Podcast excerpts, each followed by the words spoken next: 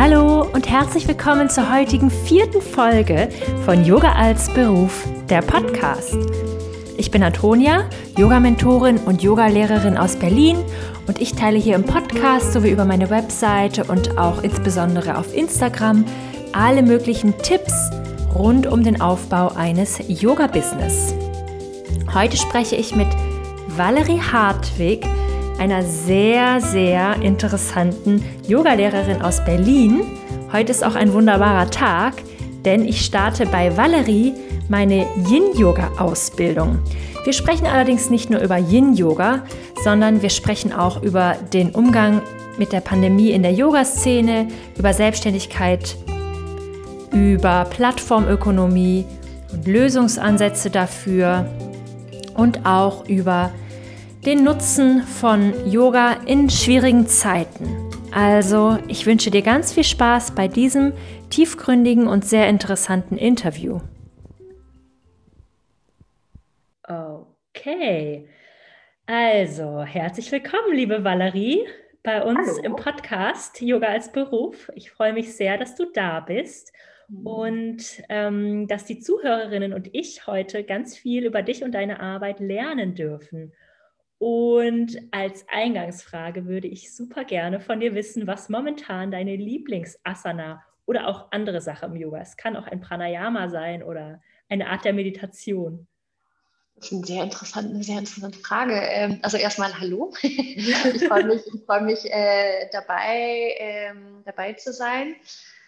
Was ist zurzeit mein, was ist zurzeit mein Lieblings-Yoga-Element?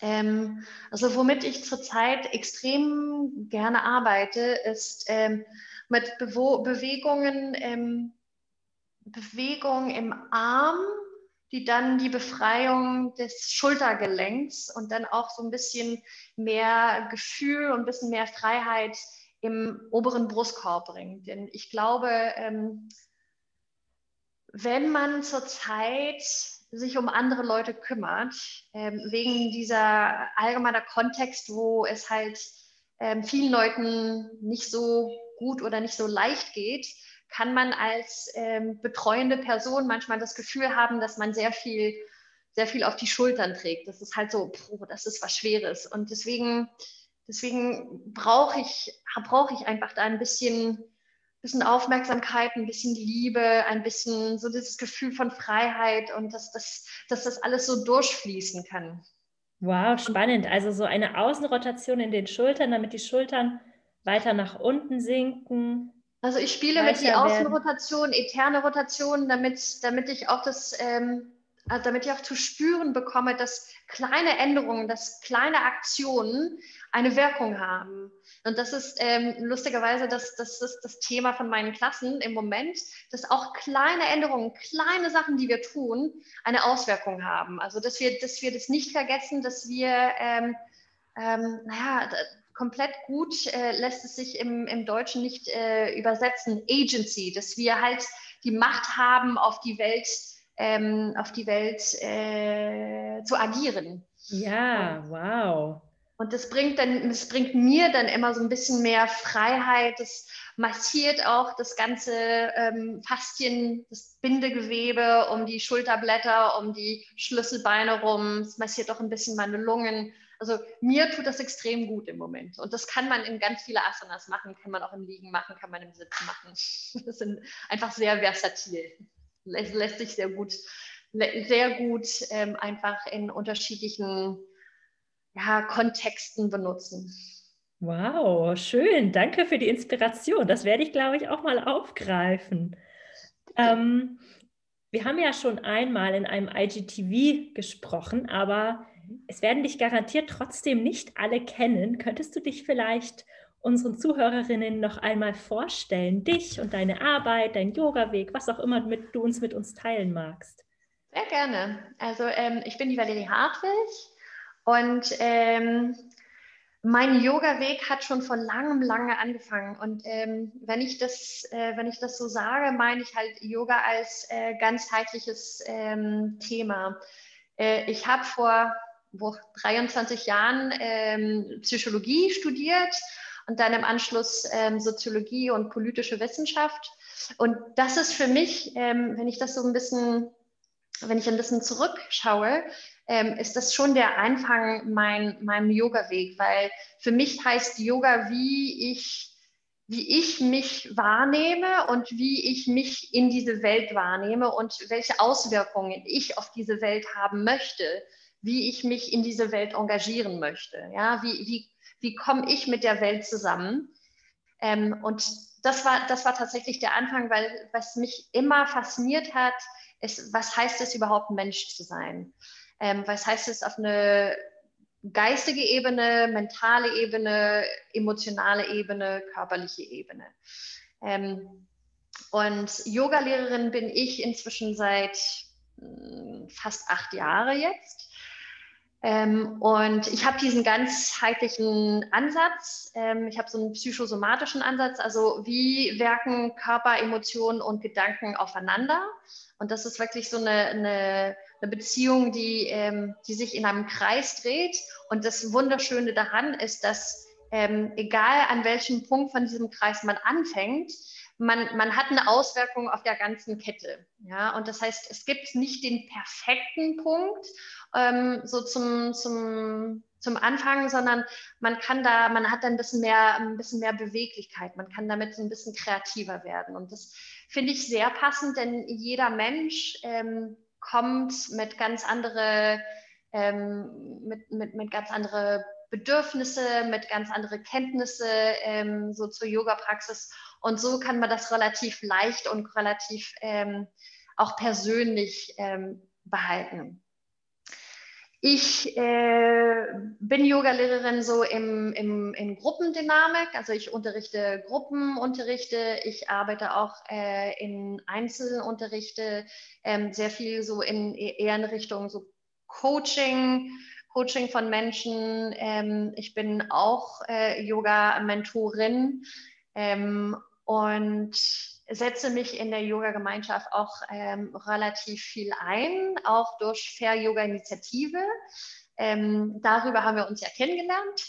Ja. Ähm, das heißt, ich bin, ähm, ich bin wirklich dieses Prinzip von Yoga ähm, ist äh, meine Fähigkeit auch äh, auf die Welt ähm, einen Einfluss zu haben, sowohl auch den Einfluss, ähm, der Einfluss der Welt äh, auf mich wahrzunehmen.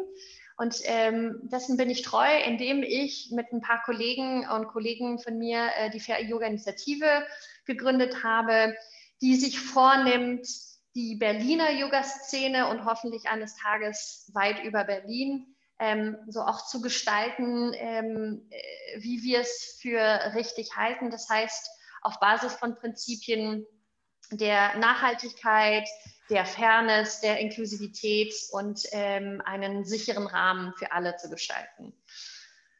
Und ja, ich glaube, das, das ist es mehr oder weniger. Ich bin seit äh, fünf Jahren in Berlin. Davor war ich sehr, sehr lange in London, wo ich auch ähm, als Yogalehrerin, äh, psychosomatische Therapeutin, Coachin ähm, unterwegs war und finde die Berliner Szene wirklich sehr, sehr interessant. Das ist eine, eine Szene, die, glaube ich, ähm, viel offener ist als in viele andere große Städten, ähm, die aber von einigen Faktoren und zurzeit vor allem von der Krise stark beeinflusst wird und sich stark verändert.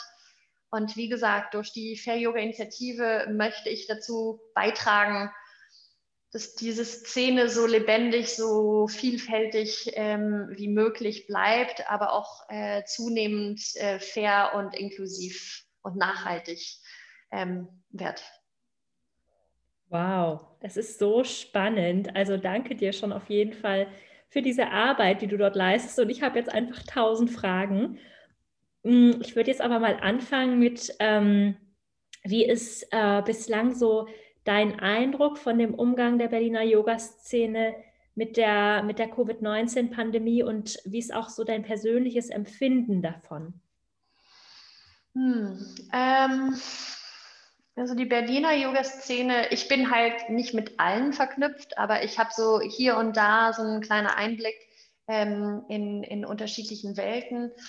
Ähm, also ich glaube, ganz viele Leute ähm, haben es sich echt, äh, haben sich echt Mühe gegeben, um einen Umweg äh, mit diese, diese digitale, ähm, ja, diese, diese digitale Realität zu finden und, ähm, und haben sich auch Fragen gestellt, wie man, wie man digital am besten unterrichtet. Ähm, ich glaube, das sollte man auch als große Bereicherung ähm, sehen, denn wahrscheinlich wird das digitale Unterrichten nicht verschwinden, wenn die Krise verschwindet. Ähm, wir haben uns alle daran gewöhnt. Aber ich glaube auch, dass sehr, sehr viele das sehr ähm, schwierig ähm, finden, dass es wirklich den, ähm, dass, es, dass es etwas raubt, was was das Yoga meistens bereichert. Also wirklich diese, diese Nähe, diese menschliche Beziehung. Ähm, aber wenn wir jetzt ganz, ganz hart äh, und konkret sprechen, also rein äh, finanziell, denn das ist leider auch äh, die große Auswirkung der Krise, ähm, es gibt leider auch schon relativ viele kleinere Studios oder einzelne Lehrer und Lehrerinnen, die ähm, entschieden haben, mit dem Yoga aufzugeben oder zuzuschließen, weil es einfach äh, nicht mehr nicht mehr möglich war, weil, weil sie einfach ihre Kosten nicht decken konnten.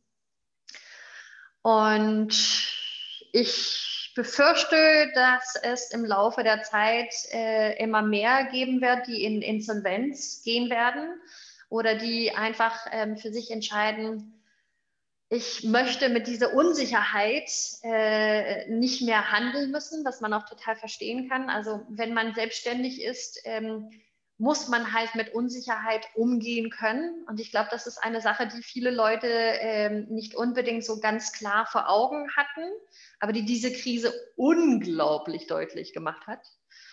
Und ähm, deswegen glaube ich, wird es eine, eine recht große Änderung geben meiner Meinung nach war so was sowieso ein bisschen an der Zeit, dass, ähm, dass die Yoga-Szene sich verändert. Es, es war für mein Empfinden so eine, eine sehr schöne Blase, aber trotzdem ein, eine Blase. Berlin war ja sehr, sehr lang eine sehr billige Stadt, sodass es sehr lang möglich war, ähm, nicht unbedingt viel vom Yoga-Unterrichten zu verdienen, aber damit trotzdem so ein, ein Leben, ähm, Leben zu führen was sowieso nicht mehr möglich gewesen wäre, weil die Stadt ja immer teurer wird. Aber die, die Krise, die Covid-Krise hat es jetzt ganz deutlich gemacht, wer halt ähm, finanziell mehr oder weniger stabil ist und ähm, wer auch bereit ist, neue Lösungen zu finden, um ähm, finanziell stabil zu bleiben. Also wie man, wie man mit dieser technische, die, digitale Änderungen auch vielleicht kreativ werden kann, um neue Einkommensmöglichkeiten zu finden. Ähm, nicht nur neue Einkommensmöglichkeiten, sondern neue Unterrichtsmöglichkeiten, neue Beziehungsmöglichkeiten. Denn ich glaube, man kann es als eine sehr schwierige, sehr ähm, große Überforderung sehen, aber man kann es auch als eine Quelle der Kreativität sehen.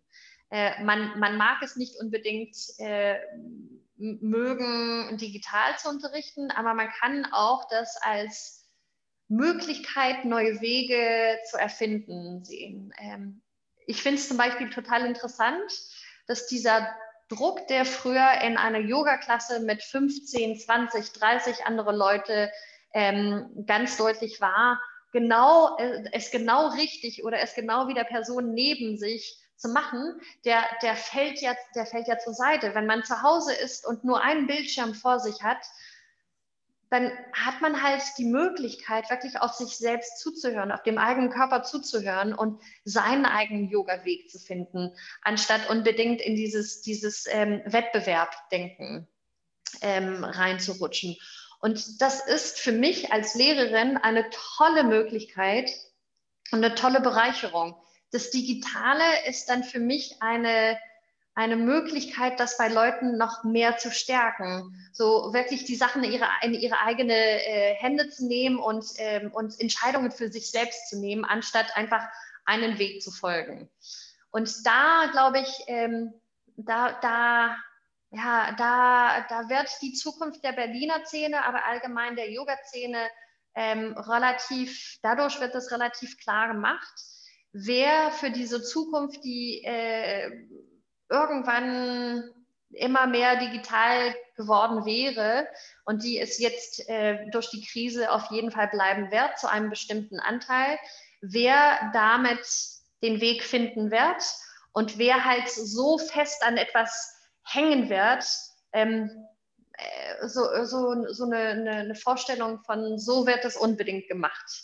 Ja, und ich glaube, diese Krise macht es so ganz deutlich, ähm, inwiefern man nicht nur im Körper flexibel, gelenkig ist, sondern auch so in den, in den ähm, Denkweisen und äh, Umgangs ähm, auch sein könnte oder vielleicht sein sollte. Spannend, danke dir.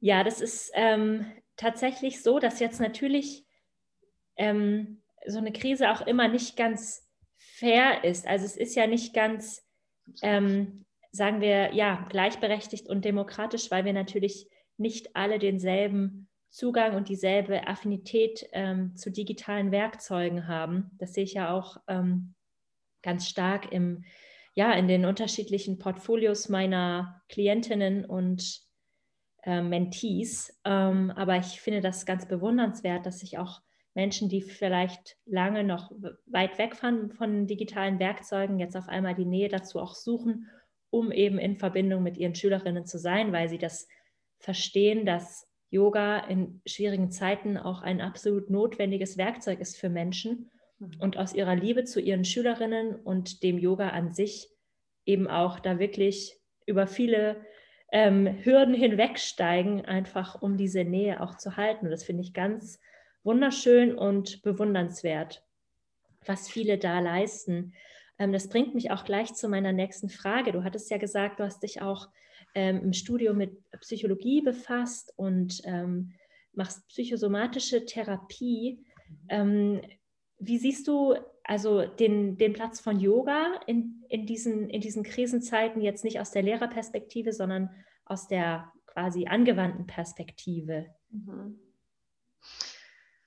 Ähm, also wie, wie die Engländer das, das mal so sagen, Full Disclosure. Ähm, ich, ich glaube, ähm, dass es sehr selten dass ich sehr selten etwas unterrichte, was mir selbst nicht gut tut, was mir selbst nicht, äh, nicht hilft.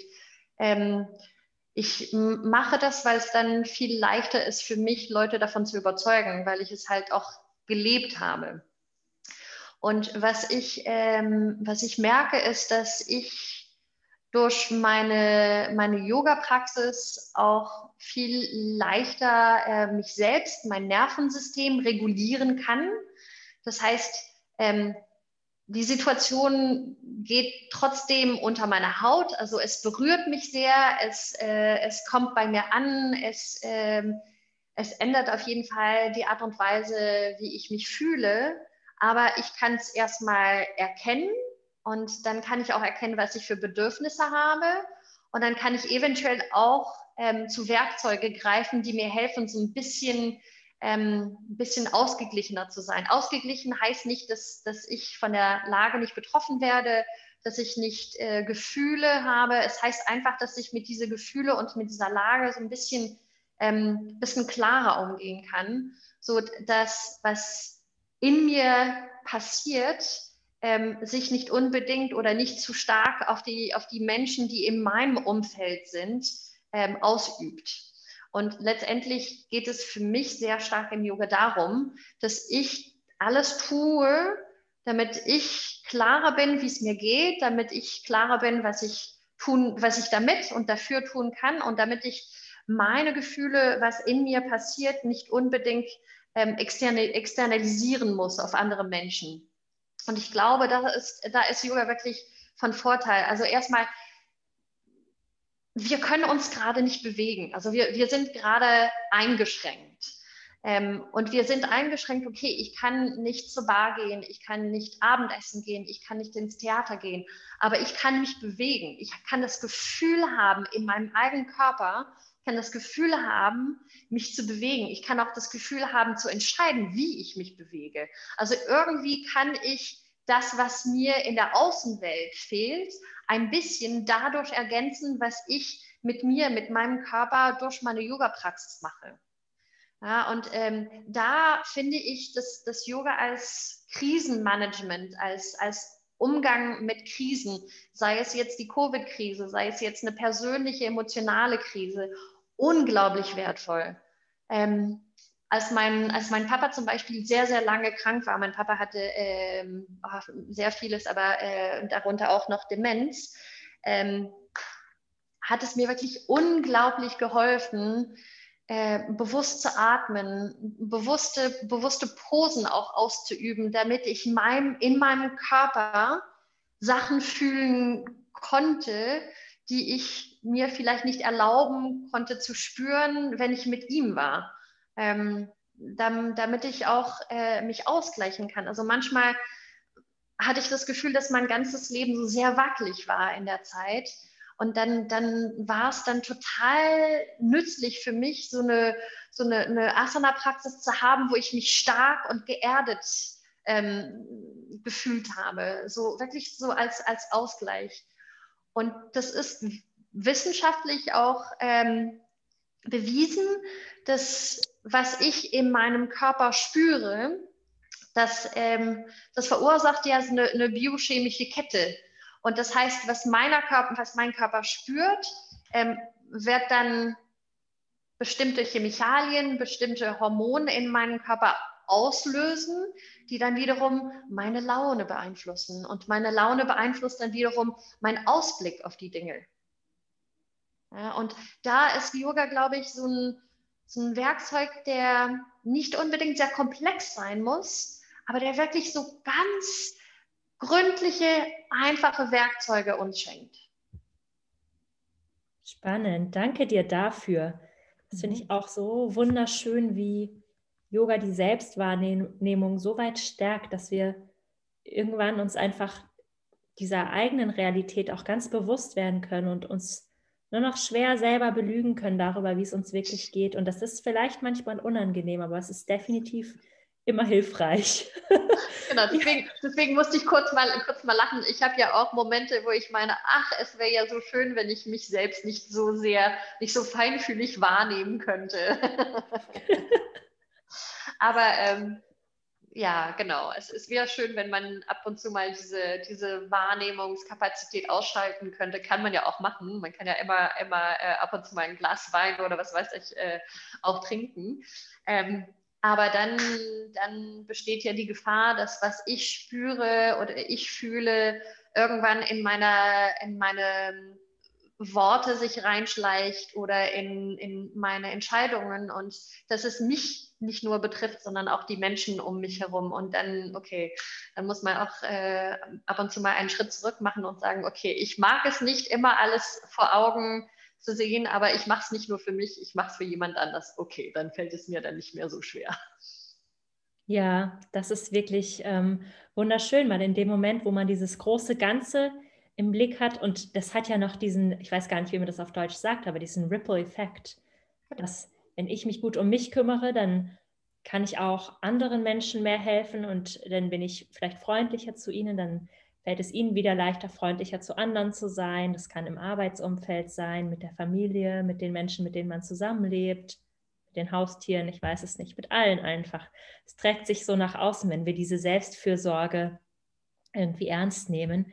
Und gleichzeitig ist es in Krisenzeiten, glaube ich, so wahnsinnig schwer, Selbstfürsorge aufrecht zu erhalten, gerade wenn viel von der Alltagsstruktur wegfällt und auch die ähm, diese schönen, leichten Momente, die man vielleicht hat. Jetzt ist auch noch Winter, das ist alles noch mal ein bisschen schwieriger. Ähm, ja, also das, ähm, ja, Yoga auf jeden Fall ähm, wahnsinnig ähm, wertvoll. Ich würde dich gerne noch fragen, ich mache mhm. ja im Januar und im Februar die Yin-Yoga-Ausbildung bei dir. Ähm, und ich bin absoluter Yin-Yoga-Neuling.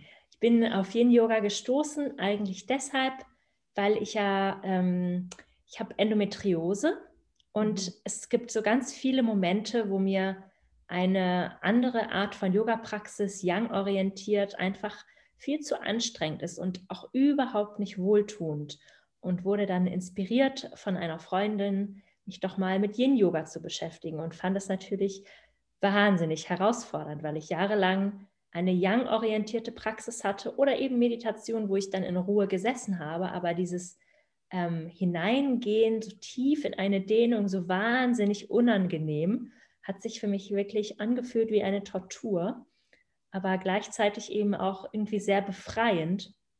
Und jetzt freue ich mich wahnsinnig auf diese Yin-Ausbildung und dachte, könnte dich auch mal fragen, ob du denkst, dass Yin-Yoga vielleicht in Krisenzeiten uns noch anders unterstützt als eine Yang-Praxis? Mhm. Oder denkst du, dass das gleich ist? Weil du hast ja als Lehrerin irgendwie beides. Ja, also ich glaube, die ergänzen sich sehr, sehr gut. Ähm, ähm, was ich bei Yin vor allem für diese, diese jetzige Krise sehr interessant finde, ist, ähm, Yin fordert uns oder ähm, fordert uns nicht, äh, Yin ladet uns dazu, ähm, Sachen zu spüren, ohne unbedingt darüber oder darauf reagieren zu, zu müssen oder zu wollen. Also zu wollen. Wir wollen es vielleicht, aber wir reagieren nicht unbedingt ähm, mit einer Aktion darauf. Ja. In, in, in der Yin-Praxis versucht man eine Dehnung zu spüren, die man halten kann, mit der man mit, mit der man leben kann. Also die, die keine, keine Stress, ähm, Stressantwort von dem Körper oder von dem Atem ähm, ähm, so aufweckt, sondern eine Dehnung, die so ungefähr, okay, 60 Prozent von der, was sie sein könnte, ist und dann kleine Anpassungen zu finden. Aber dann bleibt man still. Und ähm, ich glaube, wir müssen eh zur, Zeit, zur, zur Zeit still sein. Wir müssen still mit, mit allem, was man spürt, sei es bequem, sei es unbequem. Wir müssen einfach eine, eine Beziehung zu diesen Sachen, die wir in uns spüren, entwickeln. Und Yin ist eine wunderschöne ähm, Herangehensweise an, dieser, an, diese, an diese Kunst, denn das ist eine große Kunst. Wenn ich still werde, besonders in einer Kultur, die uns mein, meistens ähm, sagt, dass, dass wir immer alles machen können, dass wir immer alles erreichen können. Wenn wir nur noch ein ganz bisschen mehr, so ein, zwei Prozent mehr ähm, uns anstrengen, wenn wir noch ein bisschen mehr von uns geben, ja, das wird meistens aus uns so rausgepresst. Das ist die Kultur, in der wir leben. Und wir haben uns total davon abgewöhnt, mach einfach still zu sein und Sachen zu spüren und zu spüren, dass Sachen sich entwickeln und dass um eine Beziehung zu Sachen, zu Gefühle, zu dem eigenen Körper, zu den eigenen Gedanken ähm, aufzubauen, man nicht unbedingt aktiv agieren kann, sondern dass die Änderung vielleicht nicht nur in der Aktion, ins Agieren passieren kann, sondern dass die auch in der Haltung passieren kann. Das heißt, ich könnte jetzt in eine Yin-Pose reingehen und spüren, dass etwas zieht okay, solange es nicht weh tut, dann ist okay. Aber dann kann ich merken, okay, es zieht, aber was mich wirklich nervt, was für mich wirklich schwierig ist, das ist nicht das Gefühl, sondern das ist die geistige oder emotionale Beziehung, die ich dazu habe. Und dann kann ich vielleicht, da wo ich agieren kann, ist auf die Art und Weise, wie ich vielleicht meinen Umgang, meinen emotionalen oder geistigen Umgang mit dem, was in mich passiert, ändere. Ich könnte einfach sagen, okay, anstatt davon genervt zu sein, anstatt ungeduldig zu sein, könnte ich einfach sagen, ich werde jetzt neugierig sein. Ich werde jetzt einfach mal mich dagegenüberstellen und sagen, was passiert denn eigentlich? Anstatt immer im Voraus wissen zu wollen, wie es auslaufen wird oder was überhaupt passiert. Weiß ich das? Weiß ich das wirklich innerhalb einer eine Viertelsekunde? Ich habe das Gefühl, dass du was sagen willst. Nee. Ich nicke nur, weil ich einfach jedes Wort von dir unterstreichen möchte. Mhm. Es ist einfach so wahr. Wahrscheinlich ist es wirklich dieser kleine Control-Freak in mir, der das so schwer aushalten kann, sich nicht zu bewegen. Ja. Und dann eben auch dieses, es ist was Körperliches, aber es ist in Ruhe. Das ist so, ich komme ja aus dem Leistungssport. Und das ist so der komplette Gegensatz zu dem, womit ich aufgewachsen bin. Und deswegen fordert es mich so wahnsinnig heraus. Und ich liebe das ja immer, mich in Dinge zu vertiefen, wo ich weiß, dass sie mir ganz schwer fallen, weil dann dieser Sprung, die Lernkurve ist so schön steil. Aber natürlich ist deswegen, jetzt verstehe ich es auch besser, deswegen ist Yin-Yoga für mich auch gerade so eine wunderschöne Herausforderung. Ja, absolut. Und ich meine, ich glaube, das ist, das ist ganz interessant, als Mensch diese Gegensätze ähm, halten zu können. Wir, wir müssen als Menschen, und das, das sagt ja auch Psychologie, ähm, wir müssen als Menschen das Gefühl haben, auf die Welt agieren zu können. Das ist sehr wichtig für unsere geistige äh, äh, Gesundheit. Aber wir müssen auch akzeptieren, dass wir nicht immer etwas machen können. Es gibt Sachen, die wir nicht ändern können. Es wird Sachen, die werden so sein. Was wir dann aber ändern können, ist unsere Beziehung dazu. Ja, nicht was ist, sondern wie ich mich dagegenüber fühle. Und was Yoga, also ein, ein Teil der Yoga-Philosophie sagt uns ja auch, dass ähm, was sehr wichtig ist, ist, ist klar vor Augen zu haben, was man für Muster hat. Nicht nur körperliche Muster, sondern auch emotionale und geistige Muster. Die kann man durchaus sehr gut durch eine aktive Yoga-Praxis auch merken. Aber ich glaube, durch eine passive Yoga-Praxis wie das Yin oder das Restorative, die sind dann unglaublich klar zu sehen. Man kann es nicht abweichen, man kann, man kann sich davon nicht irgendwie ablenken. Es ist einfach da. Ja, und das ist dann eine unglaubliche Möglichkeit, eine unglaubliche Gelegenheit zu sagen, okay, wie handle ich jetzt damit auf diese subtilere Ebenen? Ja, was brauche ich, um diesen Moment der Reibung, der innerliche Reibung, mich hinzugeben, was benötigt ist. Und eines mussten wir auch alle klar vor Augen haben. Das wurde mir auch, als mein Papa sehr krank war, auch unglaublich deutlich. Ich bin jetzt sehr gesund. Ich bin jetzt noch, noch jung, aber eines Tages werde ich es nicht mehr sein. Und mein Umgang in diese Momente der Krise, mein Umgang in diese Momente, äh, wo es unbequem ist, wo ich vielleicht sogar Schmerzen habe, wo ich vielleicht die Kontrolle auf, ähm, auf meinen Körper oder die, die, die, meine Auswirkungen auf die Welt immer kleiner wird, irgendwann kommt es zu diesem Stadion für die meisten der Menschen. Für einige Menschen ist es schon so leider eine, eine, eine Begleitung, ähm, ein, Leben, ein Leben lang so.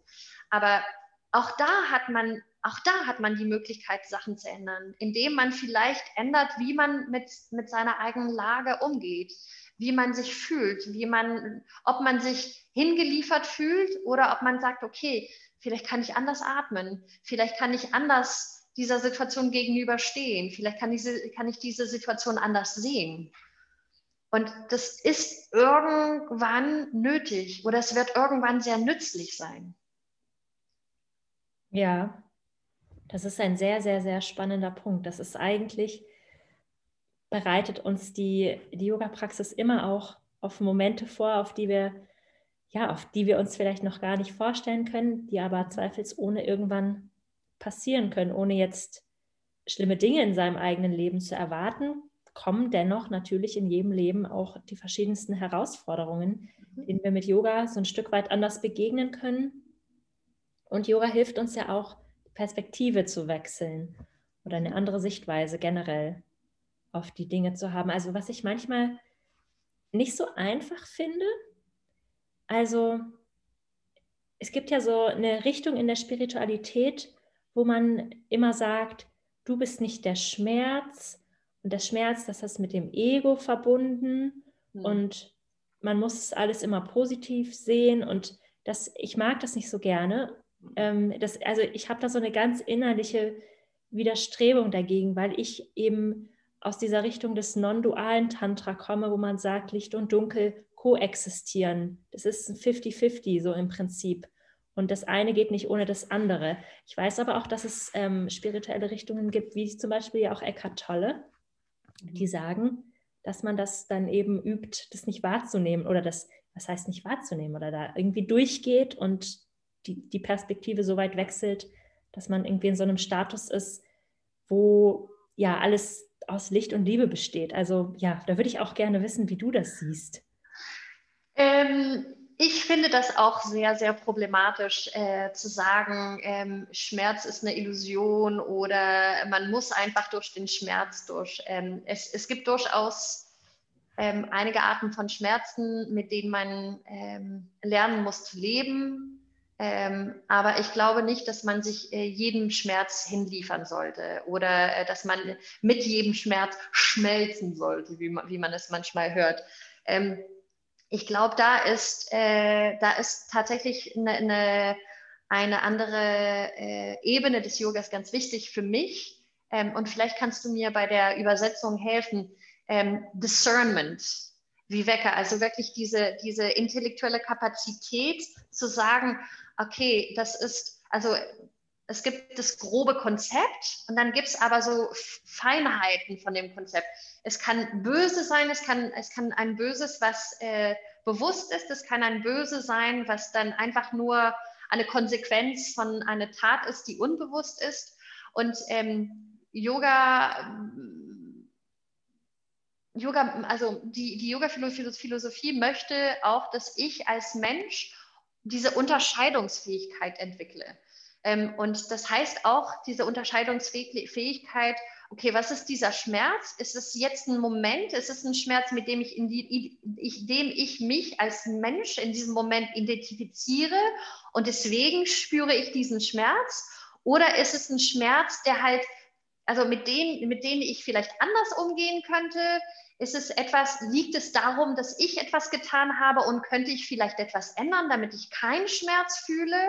Ist es ein Schmerz, der meine Verantwortung ist oder wird dieser Schmerz von jemand anders, ähm, äh, äh, ist es die, Verantwortung von jemand anders zum Beispiel?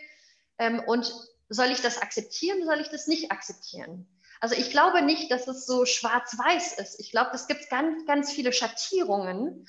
Und der Weg des Yogas sollte eigentlich dazu hinführen, dass ich diese Sachen unterscheiden kann, dass ich in dem Moment eine lebendige Beziehung zu dem, was passiert habe, die so lebendig ist, dass ich sagen kann, ah, ich erkenne das, es ist dies und das und ich erkenne meine Haltung dazu und ich erkenne auch meine Verantwortung dazu. Ich könnte das machen. Das könnte ich jetzt entscheiden zu tun oder das könnte ich jetzt entscheiden so zu sehen.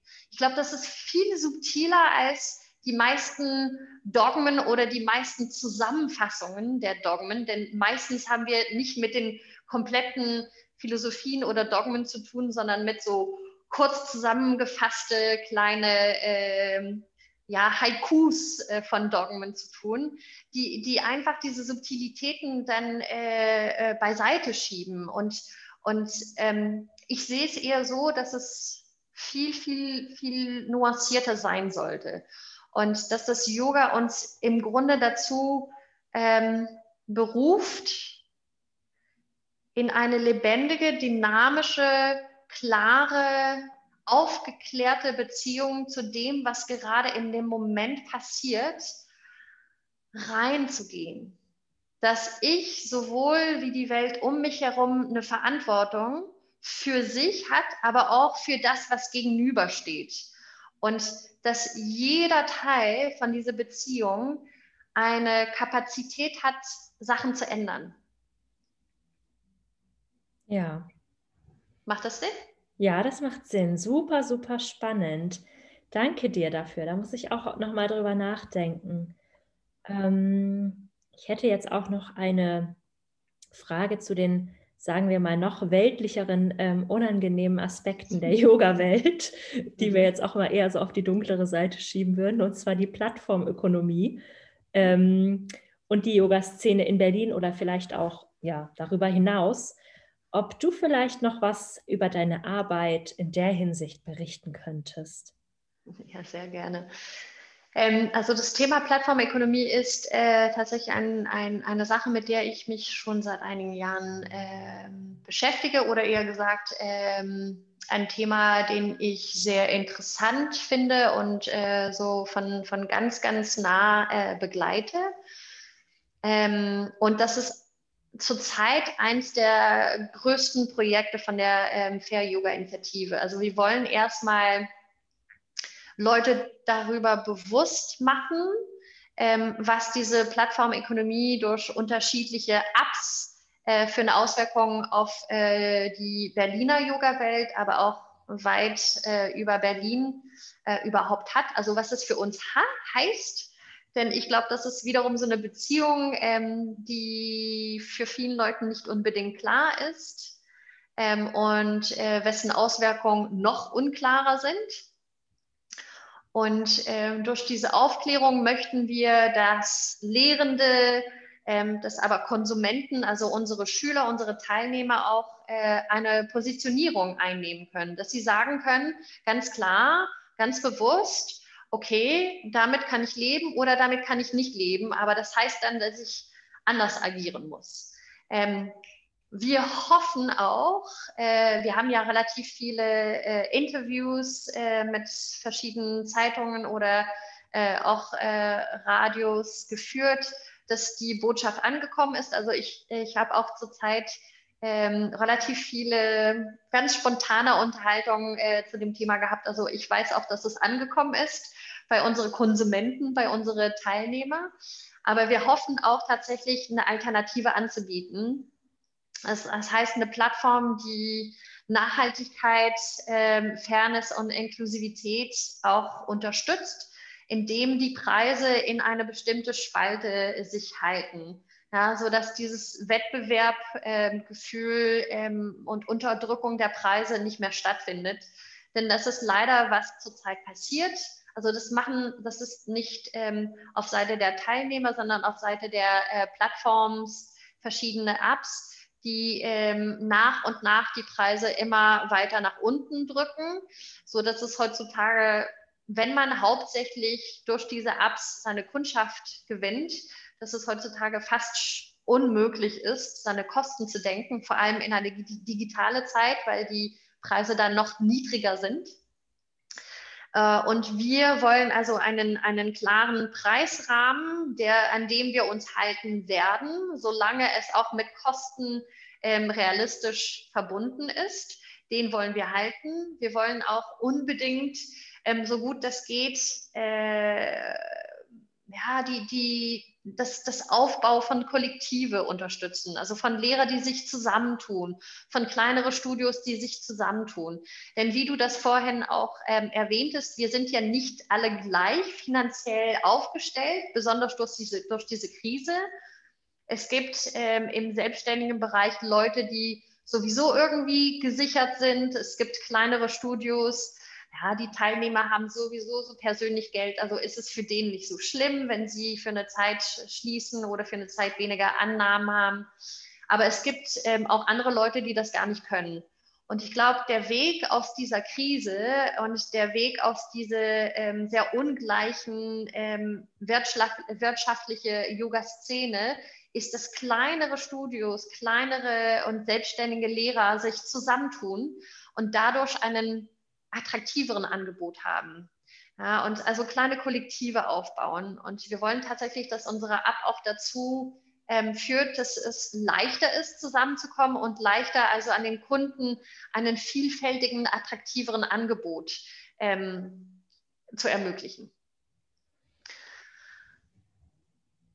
Und äh, ja, wir, wir arbeiten weiterhin sehr stark dran, also durch unsere sozialen Medien, durch äh, unterschiedliche Unterhaltungen, die wir mit Yoga-Lehrende haben, ähm, dass allen sich erstmal klar werden, was überhaupt in der Szene passiert. Denn das ist ja auch ähm, eine der Machtdynamiken, die es überhaupt den Plattformen möglich macht, die Preise unterzudrücken, dass, es, dass die Machtverhältnisse so ungleich sind weil wir alle Einzelkämpfer sind, meistens, und miteinander nicht unbedingt reden. Das heißt, nicht unbedingt transparent ist, wer was bezahlt wird, ähm, was man sich vielleicht wünschen könnte an äh, Auszahlungen, ähm, wo es auch hingeht, denn viele Partner von diesen Plattformen ähm, sind Partner schon seit einigen Jahren und haben ganz andere, viel bessere Beträge wie die neuen Partner. Aber wenn man die Tendenz sieht, wenn man weiß, dass die neueren Partner ungefähr so 50 hm, bis 60 Prozent weniger bezahlt sind als die ersten Partner, ähm, weiß man, wo es hinführt. Und das führt tatsächlich dahin, denn zunehmend kommen dann diese Plattformen auf ihre ältere Partner zu und sagen, wissen Sie was, das ist gerade eine harte Zeit, damit wir beide zusammen hier durchgehen, müssen wir unsere Preise senken. Wir müssen euch unbedingt weniger bezahlen, obwohl diese Plattformen meistens von Investoren unterstützt sind. Ähm, also diese Transparenz, diese, dieses äh, Informationsaustausch, der dient ja auch dazu, dass wir alle als Einzelkämpfer besser aufgestellt sind in unsere Verhandlungsdynamiken, dass die, dass die Machtdynamiken nicht so ganz ungleich bleiben. Ja, spannend.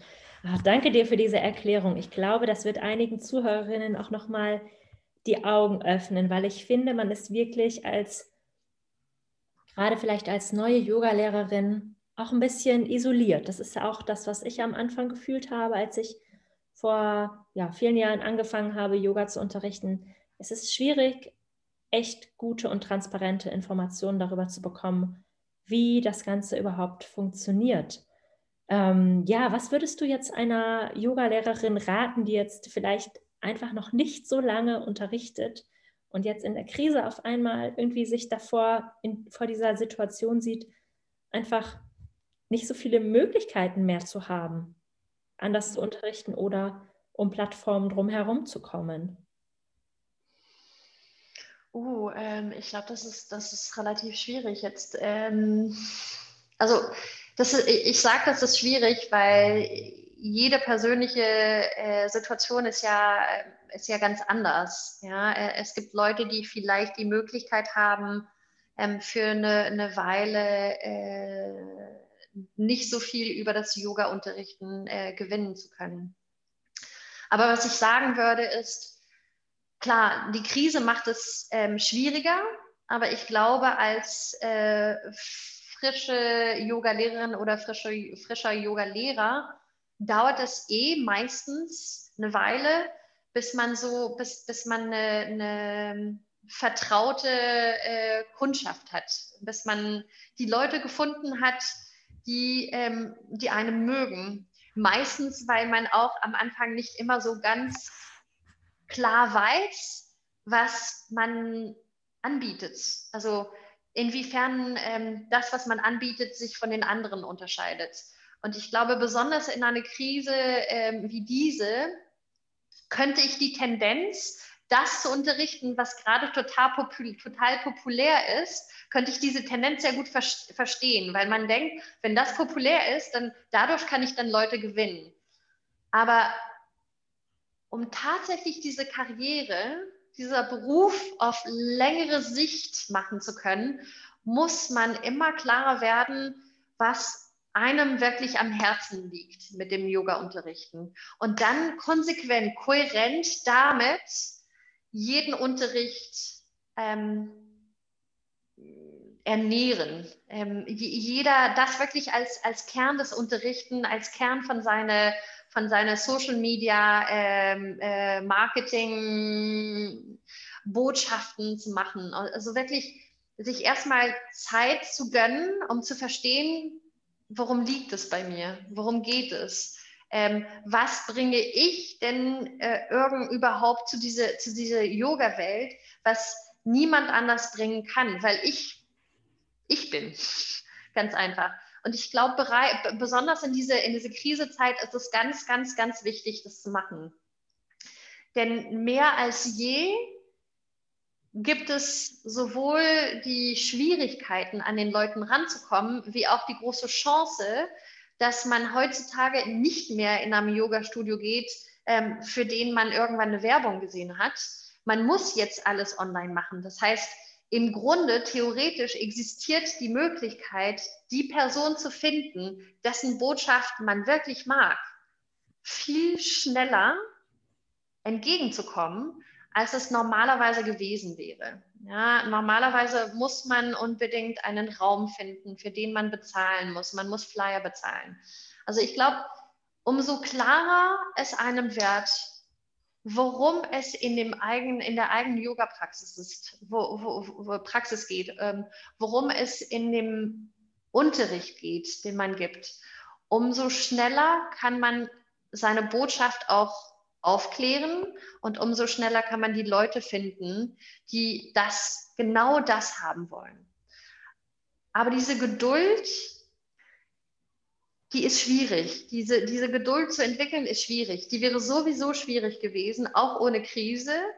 Aber die ist noch schwieriger, weil man vielleicht auch durch Sozialmedien zurzeit das Gefühl hat, äh, dass alle andere so tolle Leben führen oder dass alle andere so unglaublich ähm, erfolgreich sind.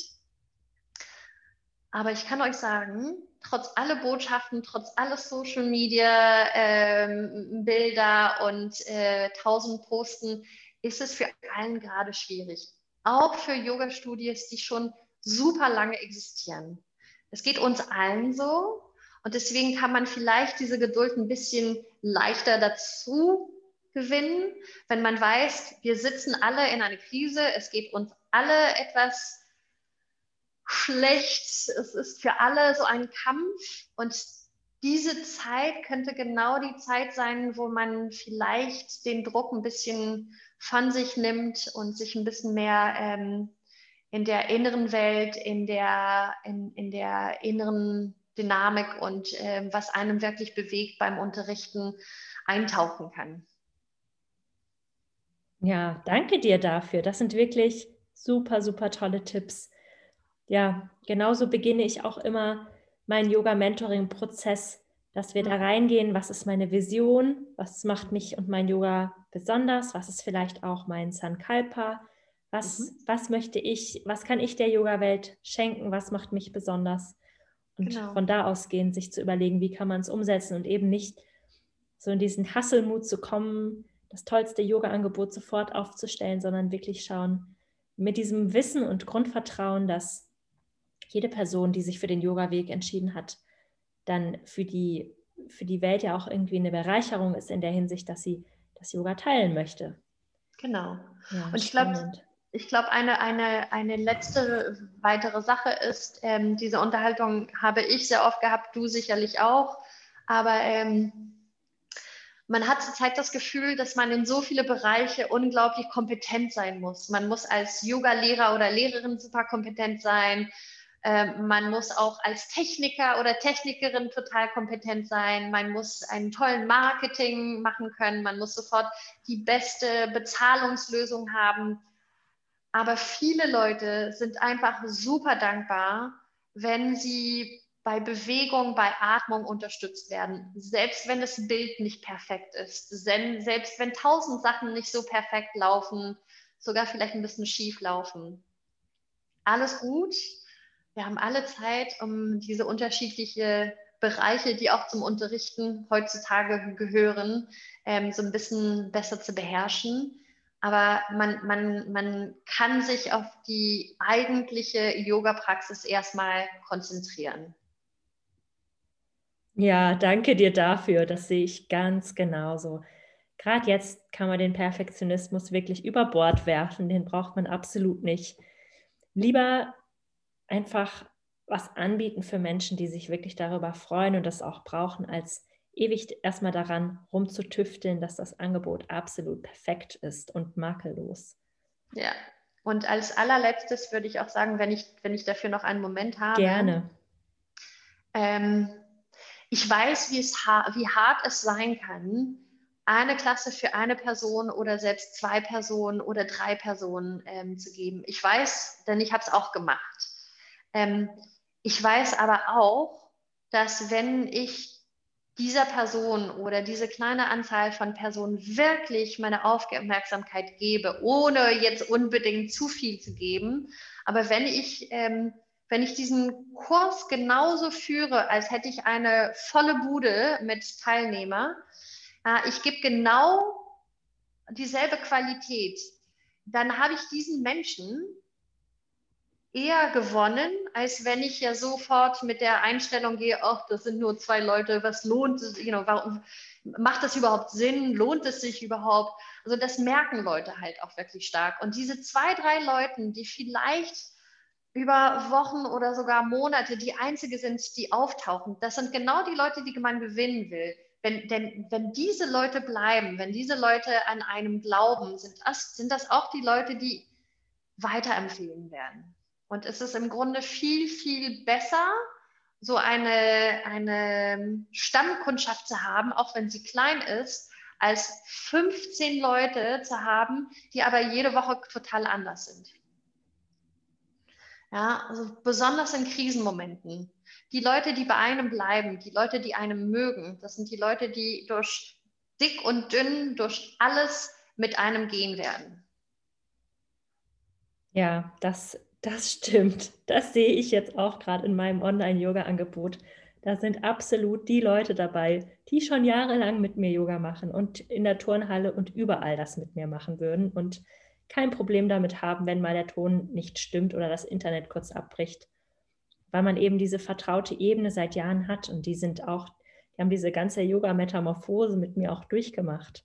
Es ist ja auch irgendwie ähm, total schön, wenn man damit so gemeinsam wachsen kann. Man präsentiert sich ja nicht als fertige Yogalehrerin, sondern ist auch irgendwie immer in dem Prozess und unterrichtet nach einem Jahr die Dinge ganz anders, als man sie damals unterrichtet hat. Und die Schülerinnen gehen damit und die wachsen damit auch. Das ist echt, das ist so, so, so schön, wenn man Menschen hat, die einen dann auch dabei begleiten.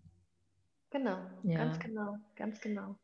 Ja, Valerie, ich könnte dir stundenlang zuhören. Du sagst so wahnsinnig schöne, weise und kluge Sachen und das ist so eine Bereicherung. Ähm, wenn die Zuhörerinnen Fragen haben zu deiner Yin-Ausbildung oder zu deiner Arbeit, ansonsten mit der Fair Yoga Initiative, wie können sie dich erreichen? Also Sie können mich äh, über meine Webseite oder Social Media finden unter Essentially Moving. Ja, das verlinke ich alles in den Show Notes. Danke dir. Ich, ma ich mag es, dass es Show Notes sind. Show Notes. genau. Als wenn es so eine TV-Show wäre. Ja, das ist übrigens dann ohne Video leider. Schade. Ähm, man kann aber auch, äh, also demnächst sollte man auch die Webseite von der Yoga Initiative finden. Wir warten aber noch auf einige Dokumente ähm, von der Bank, damit wir auch äh, Mitgliedschaften annehmen können.